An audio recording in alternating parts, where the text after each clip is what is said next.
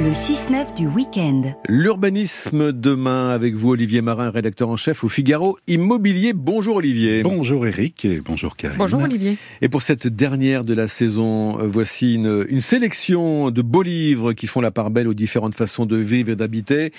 Beaux livres autour de l'architecture. On commence par votre coup de cœur peut-être? Oui, alors le coup de cœur avec l'architecte urbaniste Philippe Madec. Alors c'est un pionnier de la construction éco-responsable. Il a remporté beaucoup de prix en France et à l'étranger. Il a toujours milité pour construire autrement, en finir avec le tout béton, trouver des alternatives. Et c'est à lui que l'on doit le mouvement pour une frugalité heureuse et créative.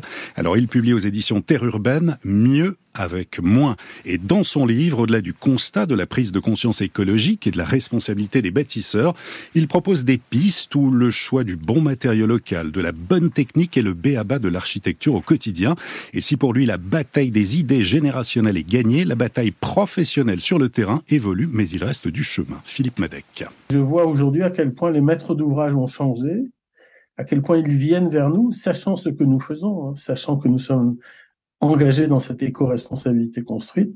Et donc oui, je pense que la maîtrise d'ouvrage est en train de changer, mais pas suffisamment, et qu'il faut l'aider à, à prendre des choix à faire des choix.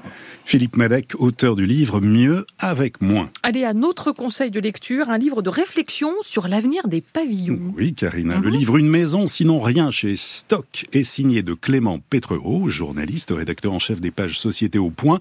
Il revient sur le modèle pavillonnaire de la maison avec jardin. On croise dans ce livre passionnant les témoignages de Gérard, le témoignage de Samia, de Maxence ou d'Adrienne, qui racontent pourquoi ils ont adoré ou détesté vivre dans un pavillon.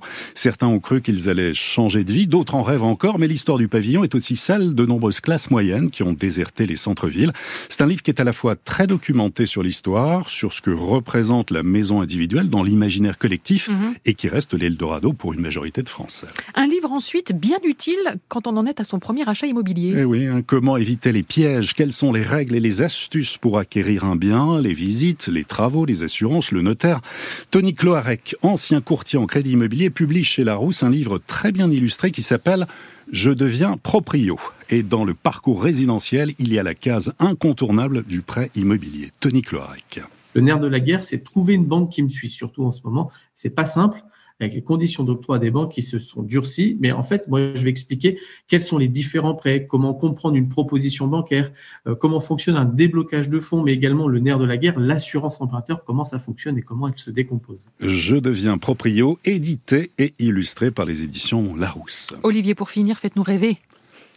Alors, bien, pour les amoureux des meubles, des objets, des luminaires, mmh. euh, comme vous, hein, Karine, l'architecte Jean-Michel Villemotte, à qui l'on doit notamment le Grand Palais éphémère à Paris ou le futur Centre Pompidou à Séoul, publie aux éditions Skira un livre qui retrace sa longue carrière. Le livre est intitulé Design, 720 pages, ah où l'on prend plaisir à découvrir son univers créatif. Et puis, pour les amoureux de la nature, le livre Jardin de rêve de la photographe Claire Takax, édité par Delachaux.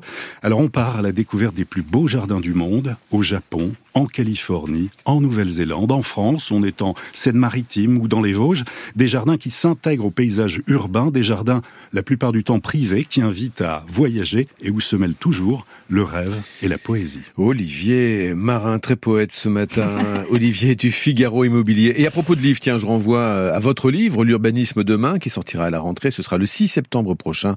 Parution aux éditions Apogée.